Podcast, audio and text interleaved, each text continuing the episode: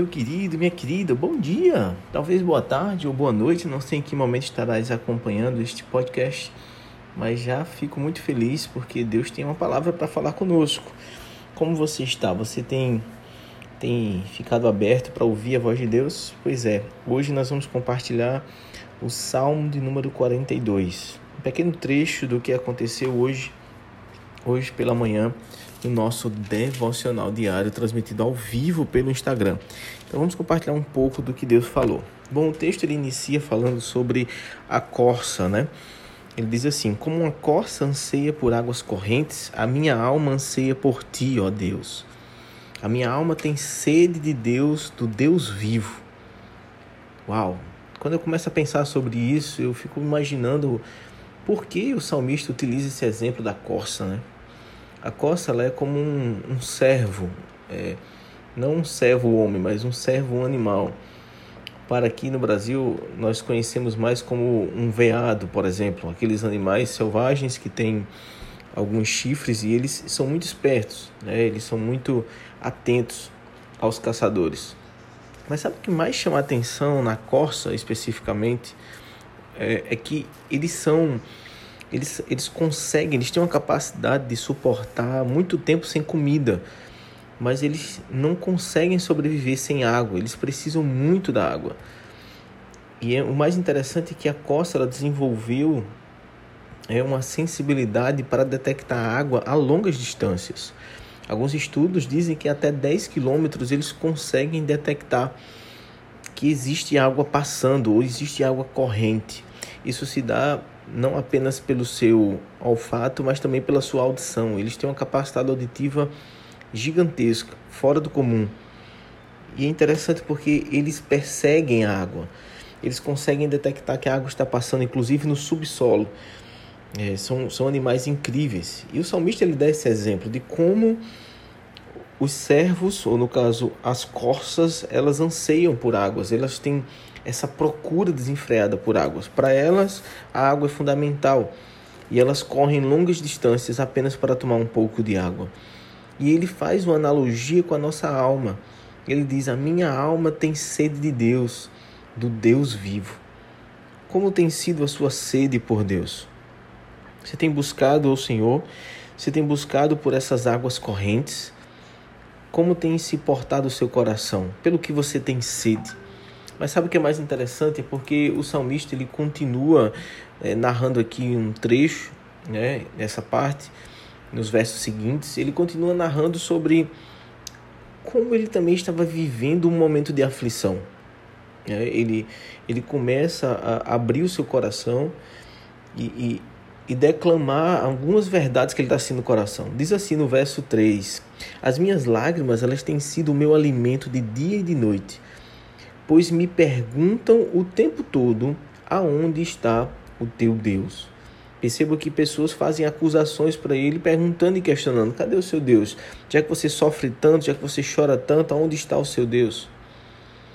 E aí, o verso 4 ele continua dizendo: Quando eu me lembro destas coisas, eu choro angustiado pois eu costumava ir com a multidão, conduzindo-os à procissão da casa de Deus, com cantos de alegria e de ação de graças entre a multidão que festejava. Perceba que o salmista ele estava vivendo um momento de muita tristeza, mas o desafio maior não é apenas viver a tristeza, mas sim saber tirar dela um bom proveito. Como assim, pastor? Como é que eu posso tirar um bom proveito de um tempo de tristeza? De um tempo tão terrível, de tristeza profunda, onde as pessoas me acusam, ele vai explicar no próximos, nos próximos versos.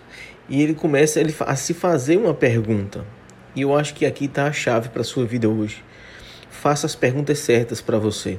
No momento da angústia, da tribulação, faça as perguntas certas. Ele diz assim: Por que, por que você está assim tão triste, ó minha alma? Por que você está assim tão perturbada dentro de mim? Então ele faz perguntas para si mesmo. Você já fez esse tipo de pergunta? Se ainda não fez, eu acho que você poderia fazer. Sabe? Nos momentos de grande tristeza, nos momentos de depressão, nos momentos de decepções, principalmente, o sábio ele faz perguntas para si mesmo. E o segredo talvez esteja aí. faça as perguntas certas para você. Sabe, talvez você precisa começar a se observar um pouco mais, se policiar. Por que, que você tem agido assim, de uma forma tão agressiva, por exemplo? Por que você tem sido, às vezes, tão impaciente?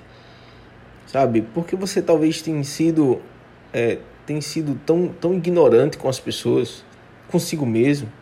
Por que você fica com tanta vontade de ficar apenas em casa, sabe? Apenas na sua cama? Você não tem vontade de falar com as pessoas?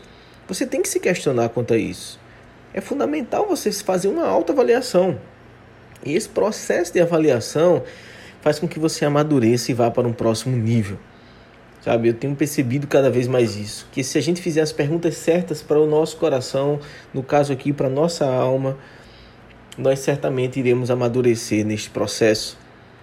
Mas sabe o que é mais interessante é porque o salmista ele não apenas fez perguntas para si mesmo, mas ele também ele deu respostas para si mesmo. Ele continua no verso, depois de ele fazer as perguntas, por que está tão triste, por que está tão abatida a minha alma, ele dá a resposta.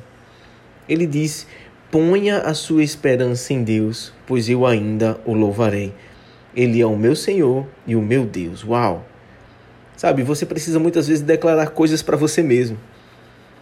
Talvez as pessoas podem até achar você meio louco, mas quando você fizer isso, você está movendo algo muito espiritual e também algo muito emocional na sua alma. Sabe, é saudável você se olhar no espelho e você dizer algumas verdades. Sabe, às vezes a gente precisa para compreender, a gente se questionar e a gente também se responder, se posicionar contra a nossa própria mente. Então, sabe, se posicione. Ele ficou se questionando, mas ao mesmo tempo ele se posicionou.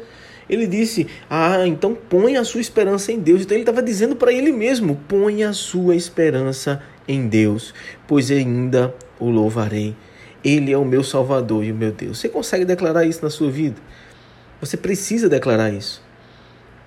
O texto ele continua falando um pouco mais sobre isso, ele começa a fazer um tempo de gratidão. Mas o mais importante é que no final ele se faz as mesmas perguntas, mas também ele dá as mesmas respostas. Ponha a sua esperança em Deus, pois ainda o louvarei. Ele é o meu Salvador e o meu Deus. Declare isso na sua vida e você verá a prosperidade de Deus pousando sobre a sua casa, sobre a sua família. Espero que essa palavra tenha feito sentido para você no dia de hoje e que Deus abençoe sua vida, declarando, fazendo as perguntas certas e dando as respostas certas. Que Deus te abençoe. Olá, se você gostou desse podcast, então essa é a oportunidade perfeita de você enviar para outras pessoas. Que tal você agora no Spotify enviar para um amigo, um familiar, ou se você está no WhatsApp, envie no seu grupo da família. Não deixe de abençoar essas pessoas com a poderosa palavra de Deus. Amanhã tem mais. Espero ver você. Deus abençoe.